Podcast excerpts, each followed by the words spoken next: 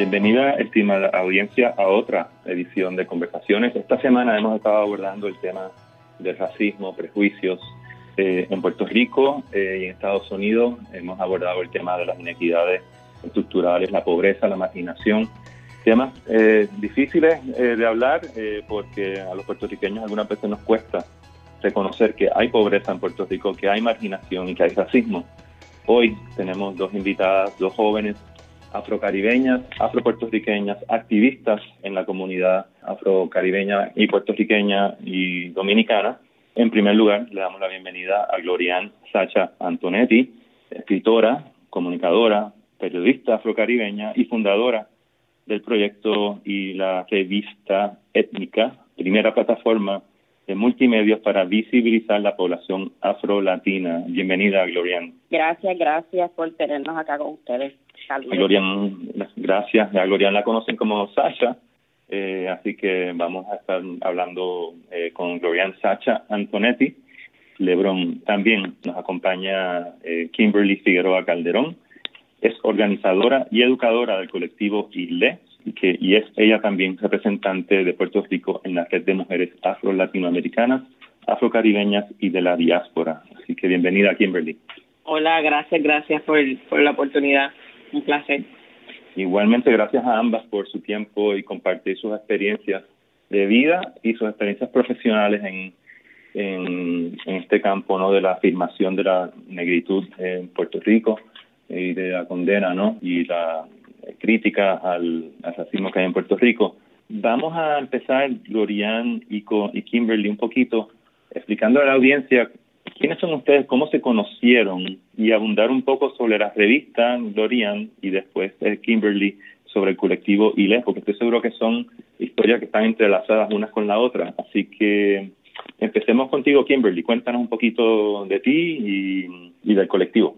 Yo soy Kimberly Figueroa Calderón, una mujer eh, negra de 30 años, nacida y criada en la península de Cantera, en Santurce, ¿verdad? que es una barriada de lo más diversa, ¿verdad? Este, pero también considerada una barriada de bajos recursos, aunque somos ricos en muchísimas cosas, incluyendo el patrimonio ambiental.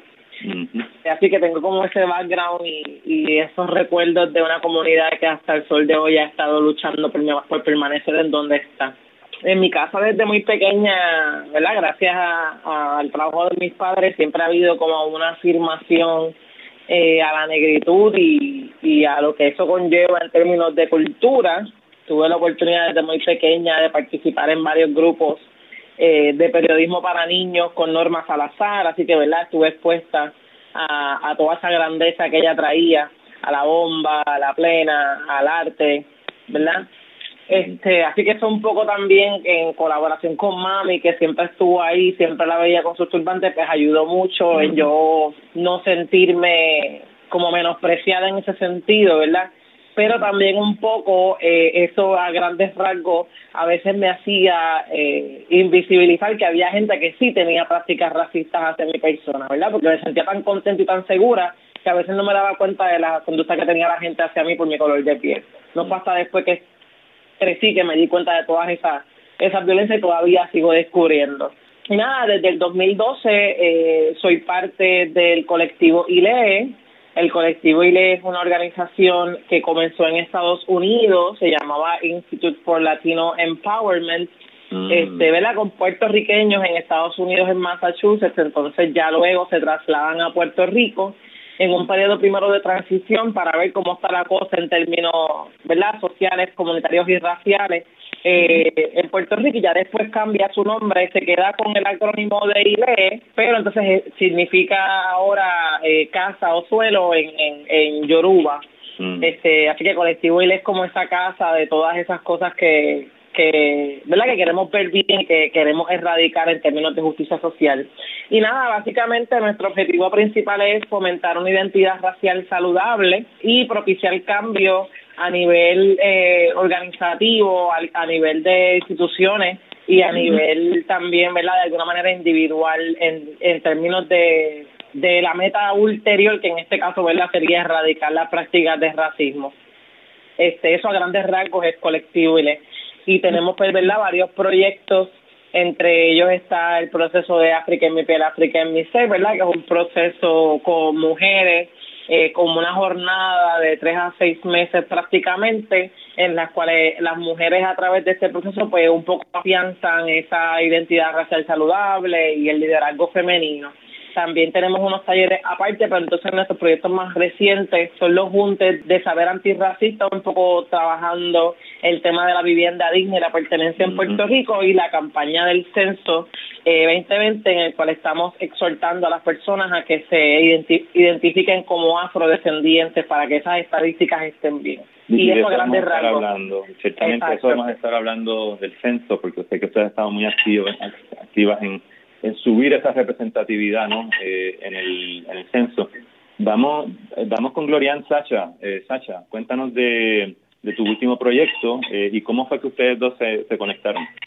Pues mira, bien interesante porque eh, lo que menciona Kimberly, eh, siempre hemos estado haciendo un trabajo en comunidad. De mi parte, pues también tuve la oportunidad de crecer en una familia, ¿verdad? Donde todos éramos y somos evidentemente negros eh, y negras y muchísimas aportaciones, mucha conexión con nuestra cultura, ¿verdad? Mucha dignidad en nuestros procesos, pero también venimos de comunidades, eh, en mi caso, pues mi familia es de Ponce, por el lado paterno, Así que eh, he tenido la oportunidad de trazar, ¿verdad? Eh, hasta mi tatarabuela y lamentablemente venimos de una historia de esclavización y esa historia ancestral, ¿verdad? También me ha permitido descubrir quién soy y qué en el futuro, ¿verdad? Espero distinto para, para mi comunidad, para Puerto Rico y para nosotros como una población negra. Y pues el, eh, a nivel pues también de, de, parte materna, pues muchas mujeres, muchas eh, lideresas, ¿verdad? Trabajadoras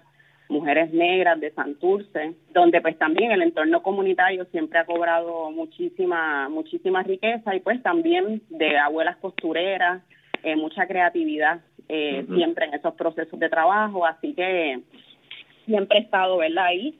Y pues también tuve la oportunidad, mi abuelo fue comentarista deportivo, trabajó un programa de radio desde la casa, él era ciego, así que a mí me tocaba, me tocó desde siempre, ¿verdad? Escribirle, transcribirle, eh, hacer, ¿verdad?, programar con él ese proceso de radial, así que también las comunicaciones siempre han estado, ¿verdad?, muy presentes en mi vida. Y pues desde muy pequeña, pues ahora me doy cuenta que siempre he sido una comunicadora eh, y que siempre, ¿verdad?, he sido una persona que ha estado insertada en los procesos comunitarios. Precisamente así es que conozco a Kimberly eh, y así es que conozco también a Colectivo ILE. Kimberly y yo tuvimos la oportunidad de trabajar en Boys and Eh, siempre la recuerdo, siempre recuerdo incluso el día que la conocí, cuando uno pues tiene la oportunidad de ver lideresas como uno. siempre ¿verdad? hay un proceso de, de, atracción y de conexión. Así que eh, en ese mismo proceso de trabajando en comunidad, nosotras pues em, identificamos y Kimberly empezó, comenzó a trabajar en procesos con Colectivo y precisamente yo había estado escuchando el trabajo de Colectivo por mi interés de trabajar la plataforma de étnica. Así que siempre también muy de cerca, yo estoy formo parte de colectivo desde el 2015 aproximadamente. Y en revista étnica nosotros lo que hemos estado buscando es presentar una plataforma multimedia que la construimos como una empresa social, una empresa creativa y desde los contenidos, ¿verdad? Y desde el periodismo de activismo antirracista y afrofeminista, que son, ¿verdad? Nuestras bases, ¿verdad? Lo que nos ancla pues hemos tenido una gran oportunidad de trabajar un medio, ¿verdad? Un proceso de innovación empresarial, social y de justicia, ¿verdad? Para nuestras comunidades, donde la visibilidad para nosotros como negros es muy importante porque sabemos que, pues, los medios de comunicación lamentablemente son una de también de esas grandes estructuras donde el racismo se manifiesta de manera sistemática y estamos invisibilizadas, nuestras voces no necesariamente están al centro, necesitan verla también unos procesos de, dignificación, así que hemos estado trabajando eso desde revista étnica y para mí Colectivo es la comunidad, ¿verdad?, donde he tenido la oportunidad de estar con mis hermanas, ¿verdad?, eh, aprender de, de estos procesos antirracistas que como bien dice Kimberly, uno los va experimentando toda su vida pero no es hasta que uno cobra conciencia que uno dice, esta es la manera en que esto puede cambiar, ¿verdad?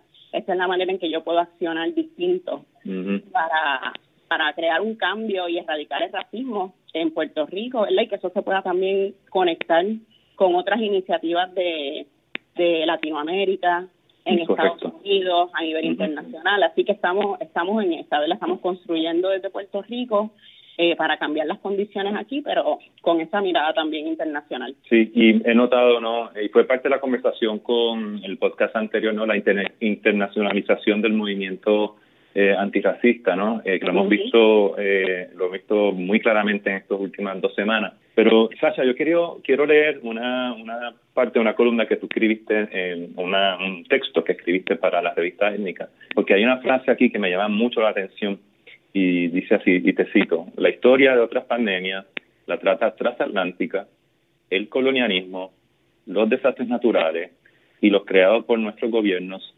activan los traumas, preocupaciones y miedos de este y otros momentos que ven instalados en la memoria celular de nuestra población.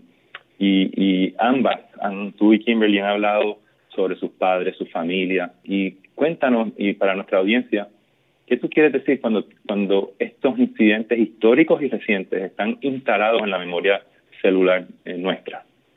Pues mira, eh, yo creo que esto para nosotros siempre han sido momentos bien cíclicos. En Colectivo lo hablamos mucho. Eh, nosotras, ¿verdad? Venimos de esa historia. Te conté cómo pues yo he podido tener la oportunidad de trazar hasta mi tatarabuela, ¿verdad? En esa hacienda eh, Carmen en Salina de quienes eran los hermanos Antonetti, ¿verdad? Vicente Antonetti, que eran córcegos. Y esas mujeres que son, ¿verdad? De quien yo desciendo, vivieron otras pandemias. Mi papá, por ejemplo, vivió de, de manera, ¿verdad? Muy presente todo lo que ocurrió en el movimiento de los derechos civiles en los 60 en Estados Unidos, ¿verdad? Por el contrario, mi familia acá estábamos, estuvieron viviendo también otros procesos donde el empobrecimiento de las comunidades negras, pues también ha estado ahí. Así que nosotras sabemos que hay unos traumas acumulados y que todo esto que estamos viviendo ahora, siendo Puerto Rico una colonia, también se magnifica en nuestras vidas y a veces incluso no entendemos, para esto para nosotras ha sido, ha sido unos procesos muy dolorosos, ¿verdad? De mucho trauma que estamos buscando restauración, transformación y sanación. Porque, ¿verdad? Es importante luchar, es importante el trabajo de activismo que hacemos, pero yo no sé, Kimberly, pero nosotras lo, ¿verdad? lo hemos hablado pero las noches en los últimos tres meses donde yo me he acostado afligida, ¿verdad? Con mucho incertidumbre por el futuro de mi familia, de mis hijos, que están viviendo, ¿verdad? En, en un país que continúa siendo una colonia donde las oportunidades siguen siendo menos para ellos, es muy agobiante, ¿verdad? Y sé que esos dolores incluso instalados en mí no son solamente míos, son el de todos mis ancestros y de todas mis ancestras. Así que esa frase que tú, ¿verdad? bien mencionas, eso es lo que quiso retratar y hacer entender a la gente. Y como nos despachan tan fácilmente diciendo que el racismo no, existe, eso es allá, aquí no es así, aquí somos una mezcla de razas, todo el mundo somos iguales, no vemos colores, pues todos esos procesos para nosotros son aún más dolorosos porque entendemos que no hay un reconocimiento en nuestro país y una aceptación de que existe racismo y que tenemos que trabajarlo. Así que eso, eso está bien instalado en nuestra fibra y estamos ahí tratando de incluso desde, desde nuestros proyectos, estamos buscando esa, ¿verdad? esa lucha, pero siempre muy presentes en que tenemos, necesitamos sanar. Kimberly, en esta línea te pregunto, ese argumento de que en Puerto Rico no existe racismo porque somos criollos, porque hay una, ¿no? una mezcla de razas, se ha convertido casi como una excusa, ¿no? Para no enfrentar la realidad de que, la, de que hay inequidades serias en Puerto Rico, de que hay pobreza en Puerto Rico y de que la comunidad negra y afrocaribeña en Puerto Rico es la que más sufre esa, esas condiciones. Sí, la, la realidad es que eso yo, le llamo, ¿verdad? El mantra. Mm. que el mantra es como algo tan repetitivo y utilizamos a veces para calmarnos, ¿verdad? Los que practicamos algún tipo de y entonces para mí eso la gente lo utiliza como un mantra para eso mismo, para silenciar las verdaderas conversaciones que se tienen que dar de opresión, en este caso opresión racial. Y la realidad es que, y yo sé que Colorean también resuena con esto, y es que cuando, ¿verdad? En ejemplo, cuando nosotros veníamos creciendo, no nos veíamos representadas en ningún lugar prácticamente, bien pocas veces en la televisión, ¿verdad? Si no fuera por el asunto cómico, en ese caso con Carmen Belén Richardson, que no tampoco ha cambiado mucho hasta estos días. Este tampoco nos veíamos en las revistas, en los periódicos, tampoco hacíamos personajes eh, protagónicos era bien difícil conseguir un personaje o conseguir una mujer negra en los medios con las cuales tú te pudieras identificar. Entonces también eso, eh, sumarle el asunto de la textura del cabello, en el cual por generaciones se nos ha dicho que no es profesional, se nos ha prácticamente obligado a cambiar nuestra textura con alisado, ¿verdad? Con diferentes procesos químicos dañinos para poder ser aceptadas en muchísimos espacios y no solamente ser aceptadas, que la gente determine el nivel de respeto que te va a dar, ¿verdad? Porque con tu apariencia no es suficiente.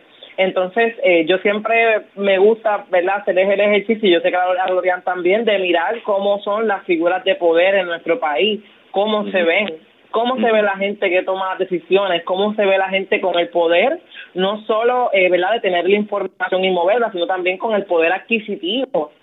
Cómo se ve la gente que vive en las organizaciones más caras de este país versus cómo se ve la gente que trabaja ¿verdad? En estas organizaciones en asuntos domésticos o en construcción.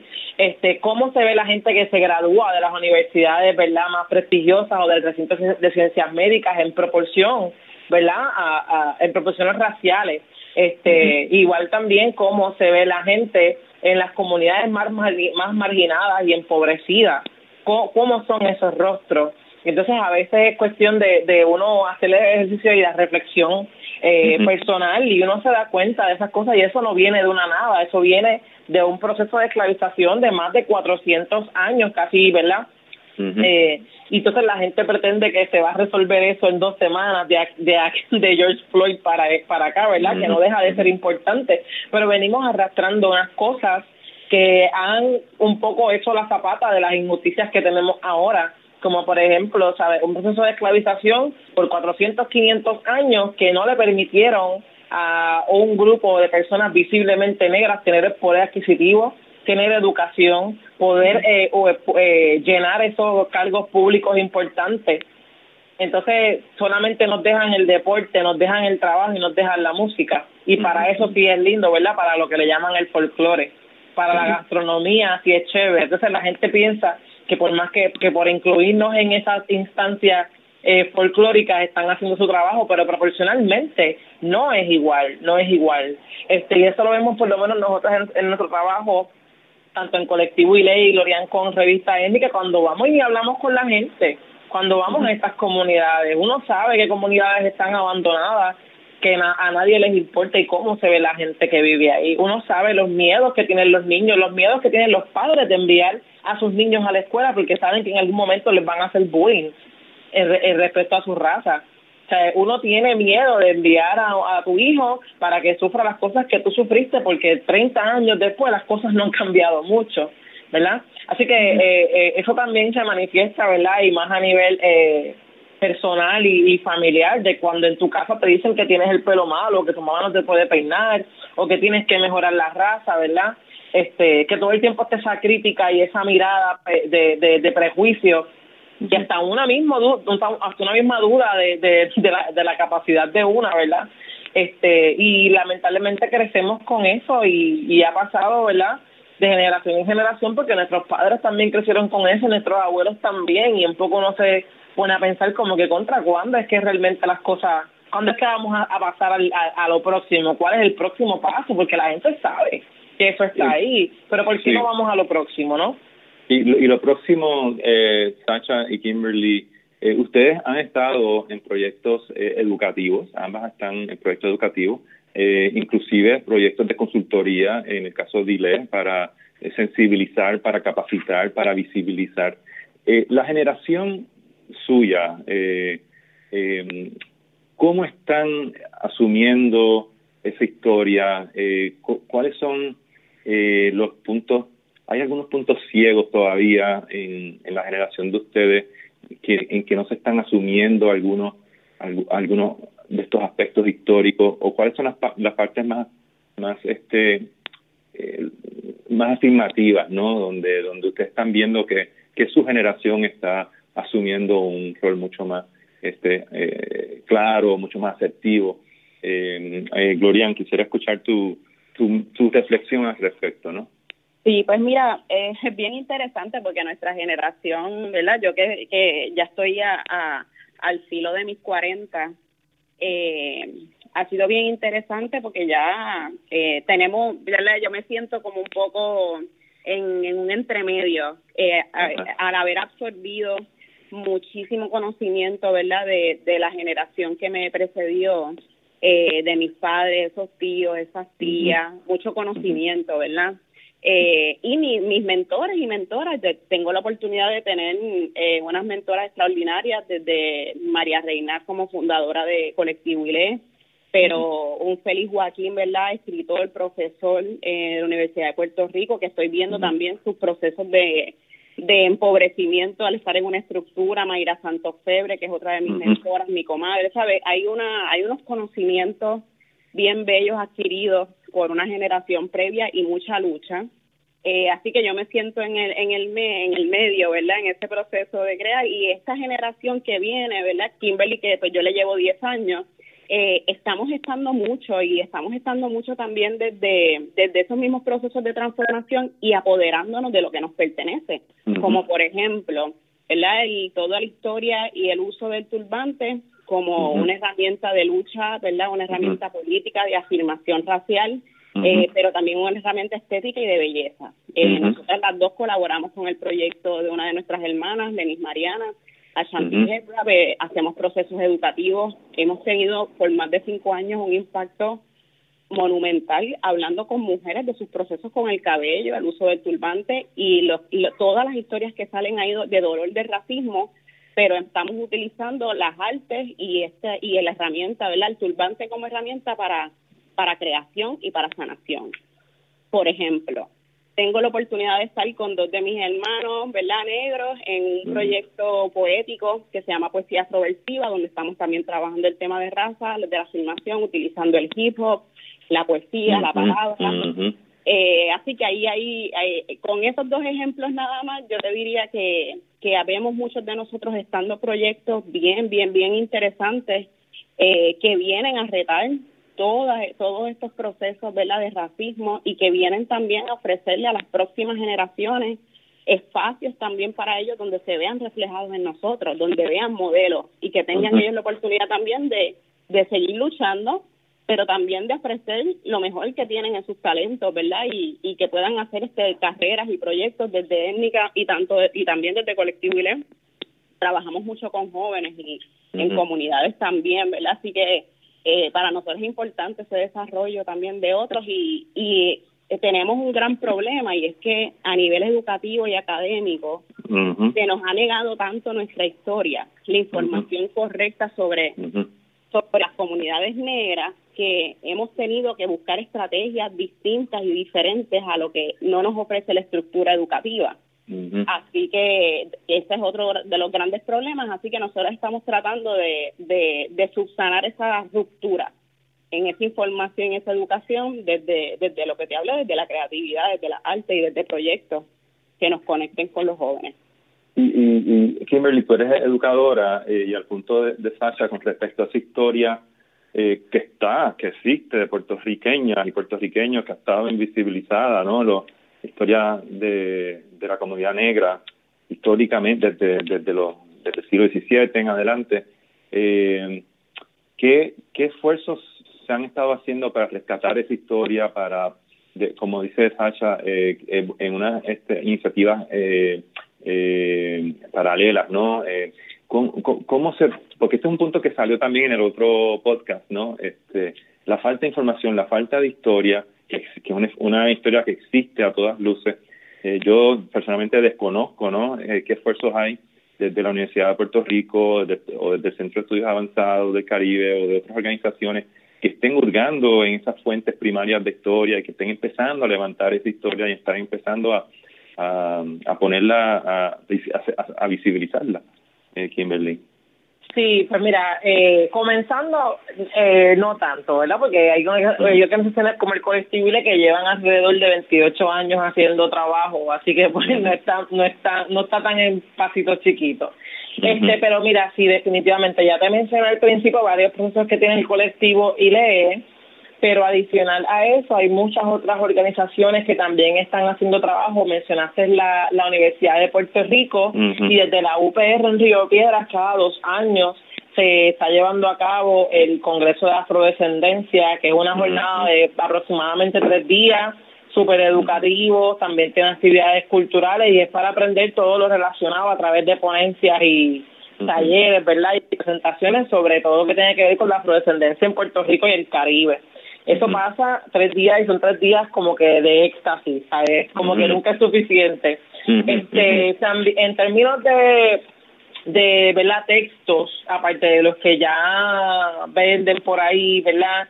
que conocemos, hay dos libros que para mí son bien importantes para lo que para los que son docentes, ¿verdad? Maestros y maestras eh, y es la guía Arrancando Mitos de Raíz, que fue eh, hecha en colaboración con Isa, con la doctora Isa Godro y varias compañeras del colectivo, y es una guía literalmente para maestros para trabajar el tema de la afrodescendencia en Puerto Rico, desde español hasta ejercicios de matemáticas y ciencia. Este, y también hay otro libro que en su momento publicó el mismo Departamento de Educación, que se llama Tras las huellas del hombre y la mujer negra en Puerto Rico. Y ese es un libro bellísimo, también tiene su antología de lecturas, ¿verdad? Que acompaña el libro. Y está bien bueno porque habla, ¿sabe? Eh, desde una perspectiva, es más de español y estudios sociales, pero habla de una perspectiva bien diversa, desde cuentos hasta canciones que, ¿verdad? Pide eh, eh, analizar desde las leyes que se supone que estén en que, hay en Puerto Rico contra la, la discriminación eh, ¿verdad? Bien diverso y ese libro a mí me, me da mucha alegría, pero por otro lado también me da mucha tristeza porque de hecho eh, hemos encontrado unas donaciones de libros, pero es porque se han encontrado cajas de estos libros en los zafacones. ¿verdad? El Departamento de Educación y las escuelas los han votado. Pero ese libro salió del Departamento de Educación y aún el tiempo, ¿verdad? Unos años después sigue vigente y entiendo que eh, hay varios, varios y varias maestras y maestros que lo están utilizando dentro de su currículo. Este, hay, hay procesos como el que te mencionó Glorian, el de turbanteo consciente, eh, y es literalmente hablar sobre los turbantes y no solamente la confección, ¿verdad? Y cómo llevar a cabo el ponerte el nudo, sino también se habla de la historia y también se utiliza como un vehículo para hablar de racismo aquí en Puerto Rico y sus manifestaciones. Y como este eh, proyecto de turbantes, hay otras chicas también eh, en Loíza y alrededor de Puerto Rico que también están haciendo talleres de turbantes. Este, También a mí me, gusta mucho porque esa es una manera, como dijo Glorian, de rescatar esos saberes ancestrales. Y a mí me gusta siempre pensar que, que lo menciono mucho, ¿verdad? Que las manos a veces saben qué hacer y un poco eso bata. A lo que también dijo Glorian de la memoria celular. Nuestras manos saben cómo van los turbantes. A veces te salió mal, pero eso mal tú lo acomodaste por acá y hiciste un nuevo estilo y quedó hermosísimo. eso está con nosotros.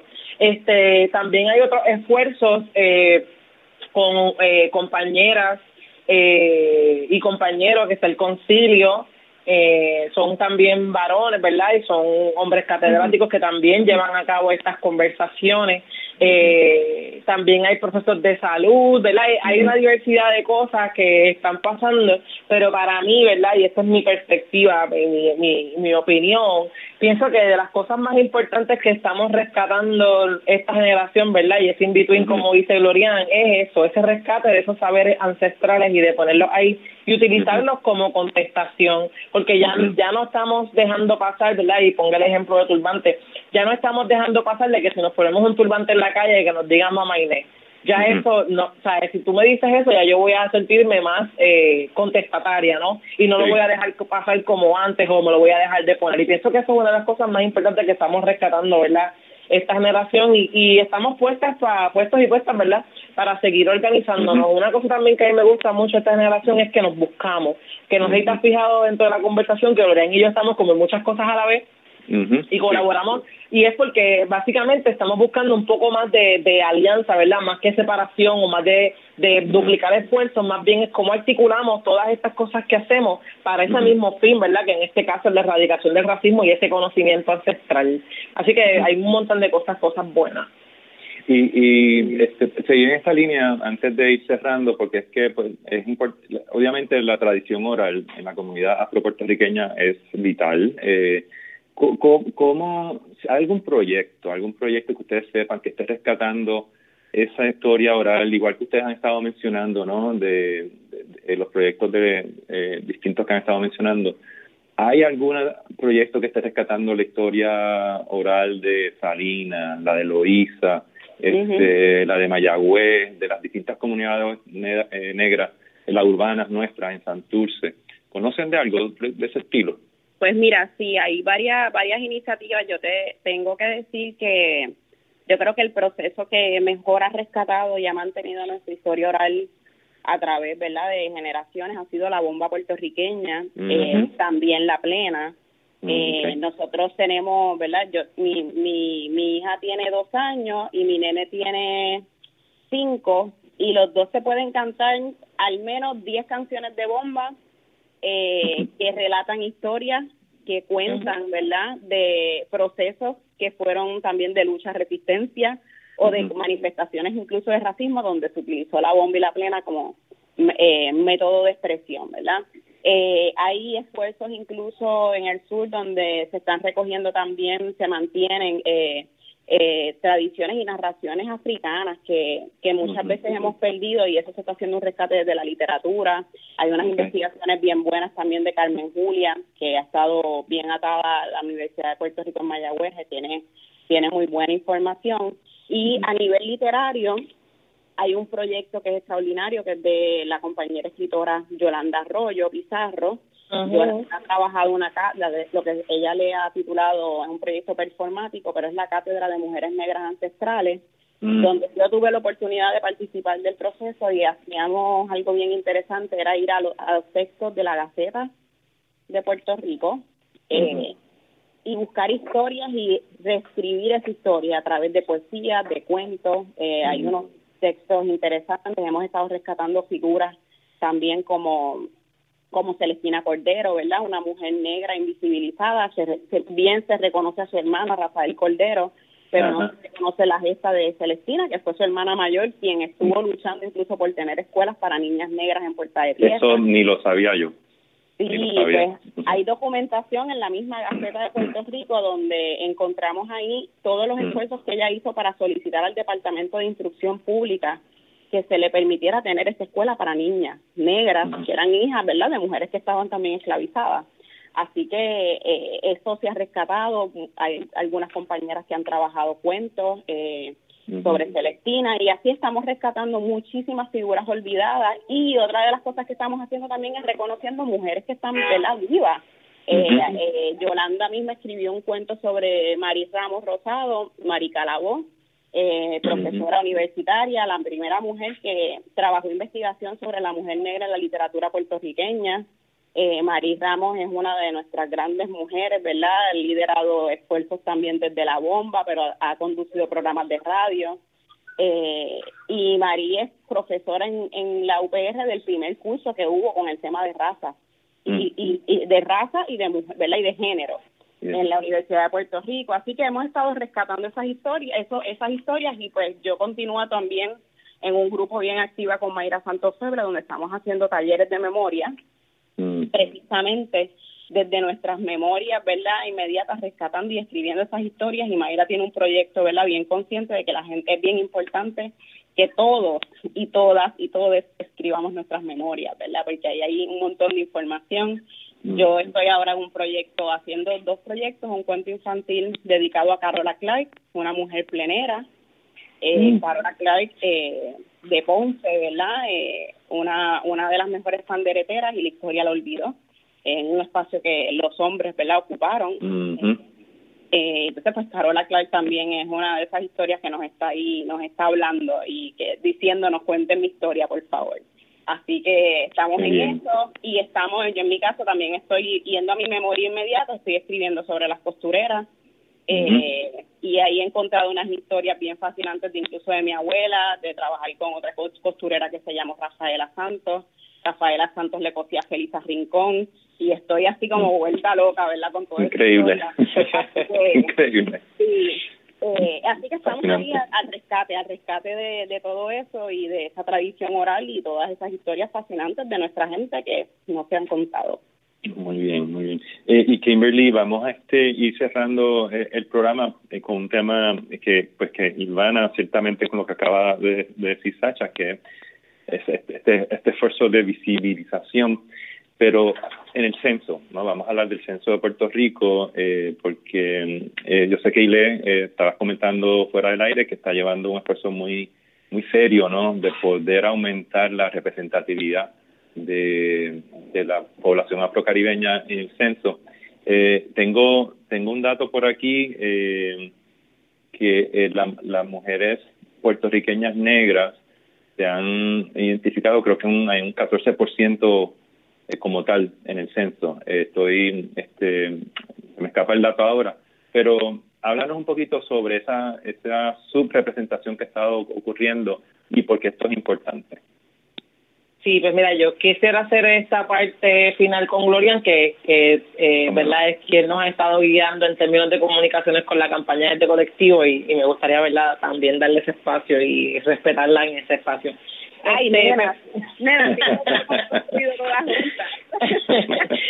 pues, pues mira, eh, la realidad es que en el, eh, hablando de datos, ¿verdad? En el año 2000, eh, el censo, ok, para empezar, el censo es una imposición, ¿verdad? No se nos consultó sobre cómo queríamos hacerlo, sino que es un literalmente un documento traducido del mismo censo que se utiliza en Estados Unidos, ¿verdad? eh, y eso y al ser un documento literalmente traducido tiene las, las, mismas categorías raciales que en Estados Unidos cuando la gente allá, ¿verdad? En cierta medida es un poco diferente o las categorías raciales son diferentes. Eh, esto fue parte de una imposición en el 98 gracias, ¿verdad? Sarcásticamente a Romero Barceló y a Norma Burgos, quienes entonces exigen entonces esa esa traducción del documento y utilizar el mismo documento. En el 2000, el, un 80% de los puertorriqueños se declararon blancos sin ninguna mezcla y solamente un 10% de los puertorriqueños se declararon negros. Wow. Eso, exacto, wow. Cuando tú sales a la calle, eso no es lo que tú ves. Uh -huh. Así que pues algo está pasando en la psique de las personas que pues se sienten más eh, inclinados a eh, ponerse blanco. No sabemos las razones, yo se lo atribuyo mucho al colonialismo, ¿verdad? Y a la mala uh -huh. educación que tenemos en la escuela y al negarnos como uh -huh. seres afrodescendientes y negros. Pero cada cual, ¿verdad? Puso lo que entendió. ¿Qué pasa? Que 10 años después, más tarde, el número cambió eh, levemente. Quiere, uh -huh. quiere decir que un 76 eh, punto cuatro, si no me equivoco, por ciento eh, de las personas en Puerto Rico se marcaron blancos y un 12 por ciento entonces se marcan negros. Eh, así que todavía hay mucho trabajo por hacer porque pues, wow. cuando uno sale a la calle eso todavía no es significativo. Sí. Ahora, 10 años más tarde, ¿verdad? En el 2020, eh, Colectivo él entonces asume la responsabilidad de crear una campaña mediática y educativa que se llama De cara al censo 2020 y un poco lo que queremos es, ¿verdad? Parte de bajo nuestros objetivos desde Colectivo de fomentar una identidad racial saludable, un poco que la gente entienda la, import la importancia de marcarse como negros y lo que somos, ¿verdad? Eh, en Puerto Rico, porque un ejemplo de esto es que hay muchas personas que pueden pasar como blanco, ¿verdad? O el white passing que le llaman a eso. Aquí se ve muy blanco, muy rubio, muy con los ojos verdes, pero cuando van a Estados Unidos y dicen que son puertorriqueños o abren la boca y se les nota el acento, automáticamente la gente no lo trata de igual, ¿verdad? O son racializados como negros y eso tan fácil como irnos a una caricatura de 1700 y pico y ver a Uncle Sam, ¿verdad? El tío Sam con todos los negritos que tenía atrás. Así es que siempre nos han visto, ¿verdad? Mm. Este, así que un poco es como que dejarle saber a la gente de que cuando tú vas a Estados Unidos tú no eres tratado igual que una persona americana, ¿verdad? Que un ciudadano americano de primera categoría, ¿verdad? Este, porque no, el trato no es igual. Mm. Y y un poco, ¿verdad?, es concientizar a las personas de que no te puedes marcar eh, como blanco porque no estamos siendo tratados como blancos como como la, la, la mayoría en Estados Unidos, porque si fuéramos tratados iguales, usted sabe que las cosas no estuvieran así, ¿verdad? Este, y eso pienso que mucha gente se dio cuenta después del huracán María. Pero entonces también un poco es concientizar a la gente eh, de que es importante que esos números estén bien, y que realmente reflejen nuestra realidad para el desarrollo de políticas públicas que un poco nos puedan ayudar a identificar patrones de discriminación, que nos ayuden a ver que nos ayuden a ver cómo cómo son la gente en las comunidades más vulnerables, más vulneradas, perdón, cómo cómo se ven esos nichos de desigualdad, ¿verdad? Y también reconocer que hay un problema aquí, no tan solo de racismo, sino también de colorismo, ¿verdad? Mm. Este, y eso eh, podemos hablar de muchas cosas, mucho más tiempo de eso. Explícanos brevemente. ¿qué es el, el, sí, el colorismo, ¿verdad? En arroz habichuela o a grandes rasgos, eh, viene siendo, ¿verdad? Como que en Puerto Rico hay diferentes personas que pueden ser consideradas negras, pero por ejemplo dentro de ese espectro de negro está el trigueñito, está uno que es más grueso, o tenemos diferentes texturas de cabello, o hay una persona que tú la puedes ver blanca y rubia pero tiene el cabello rizo, ¿verdad? Todas esas diferentes tonalidades que, que tenemos en Puerto Rico y el asunto con eso es que dependiendo cómo te ven, es como te tratan, ¿verdad? y, y dependiendo de cómo tú te ves, es como tú te ves representado, por ejemplo, en los medios que estaba hablando ahorita. Eh, y eso pasa mucho aquí en Puerto Rico. Hay unas personas que se sienten más lindas que otras porque son menos negros, por ejemplo, ¿verdad? Este, ¿verdad? Por ahí va la cosa en arroz y habichuela.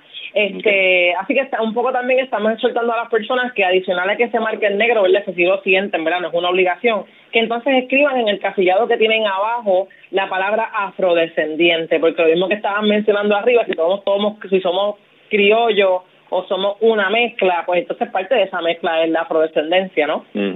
Este y un poco, ¿verdad? Que abracemos eh, eh, esa identidad y que la abracemos completamente, no a mitad o, o no solamente la parte que nos gusta o, o, no como nos queremos ver.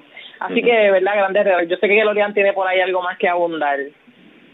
Este, antes de que Glorian entre y cerremos, quiero quiero que hacerles una pregunta en esta línea. Eh, se me acaba de ocurrir porque es que obviamente yo he estado viendo y hemos estado viendo eh, los estudios del ADN puertorriqueño, ¿no? En la búsqueda de cuántos puertorriqueños tienen sangre taína, ¿verdad? Este, pero yo no he visto nada y quizás esta búsqueda de ese ADN está ahí de cuántos de nosotros tenemos este sangre eh, de las distintas etnias eh, africanas, ¿no?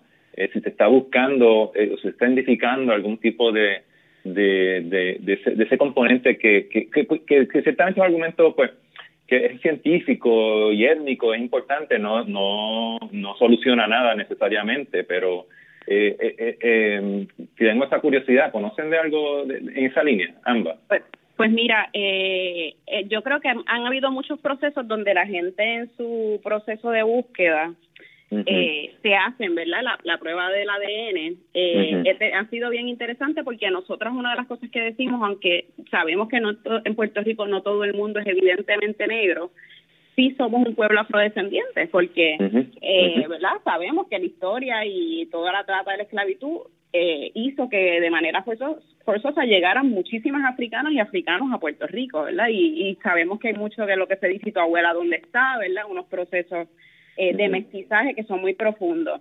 Eh, y ahora que tú dices eso, ¿verdad? Recuerdo una conversación que eh, tuve recientemente con dos colegas, donde una de ellas era más oscura de piel, pero cuando se hizo su ADN, la que era más clara de piel tenía muchísima mayor concentración, muchísima mayor concentración de, eh, ¿verdad? De distintas etnias africanas. Eh, y fue bien interesante y en la conversación incluso ya ellas en su, ¿verdad? En su relajo se dice, no, es que tú, eres más negra que yo, pero yo soy más negra que tú. Eh, entonces es bien, es bien cómico, ¿verdad? Ese, ese proceso. Yo creo que eh, definitivamente, por ejemplo, en mi caso, que yo me hice mi, mi prueba de ADN, yo tengo una, una concentración no tan alta, pero de la población indígena, ¿verdad? Y eso lo marca el sistema en el que lo hice, lo marca como Native American.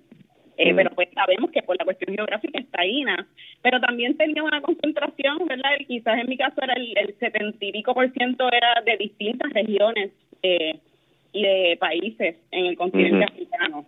Eh, así que hay una mezcla también muy interesante. Eh, pero, pero también tenía una concentración eh, de la península ibérica. y de pronto es como, wow, espérate, eso es parte de... Y cuando, ¿verdad? Tú me ves, yo soy una persona evidentemente negra y bastante oscura de piel. así que hay, hay, hay, hay procesos interesantes, ¿verdad? Donde la gente tiene la oportunidad de mirar su ADN y podemos ahí hablar muy bien de esa composición, ¿verdad? Y de ese mestizaje. Eh, pero la importancia para nosotras también que en Puerto Rico, así, como reclamamos, ¿verdad? Nuestra, nuestra ancestría eh, española con tanto orgullo, incluso indígena, porque también hay un proceso de decirnos que somos taínos, ¿verdad? Eso tiene una, un significado tan importante que reconozcamos de igual manera que somos un pueblo afrodescendiente. Y hay muchísimas aportaciones, pero eso es lamentablemente lo que ha hecho nuestra historia y el proceso sistémico educativo de racismo, donde siempre se nos ha presentado como menos, todavía encadenados, boca abajo, ¿verdad? Eh, eh, versus, ¿verdad? Historias de lucha y de resistencia que dignifiquen lo que es ser africano o africana, ¿verdad? Y, y ser afrodescendiente. Así que ahí, ahí hay una oportunidad todavía. Muy bien. Bueno, pues este Glorian, Sasha Antonetti Lebron, muchísimas gracias por estar acá en conversaciones y Kimberly Figueroa Calderón, también muchísimas gracias por compartir con tanta honestidad y tanta verticalidad sus experiencias de vida y profesionales en, en su lucha de una de, continuar liberando ¿no? nuestra conciencia y, y eh, reconociendo nuestros nuestros patrones ¿no? de discrimen que todavía existen y, y, ayudando a educarnos para, para irlos erradicando. Muchísimas gracias, además por estar en el programa. Gracias, gracias, a todos por tenernos.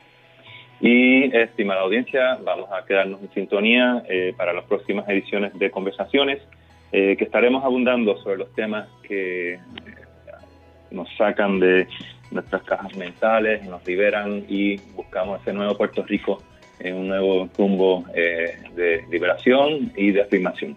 Muchísimas gracias. Hasta la próxima, estén bien y estén saludables.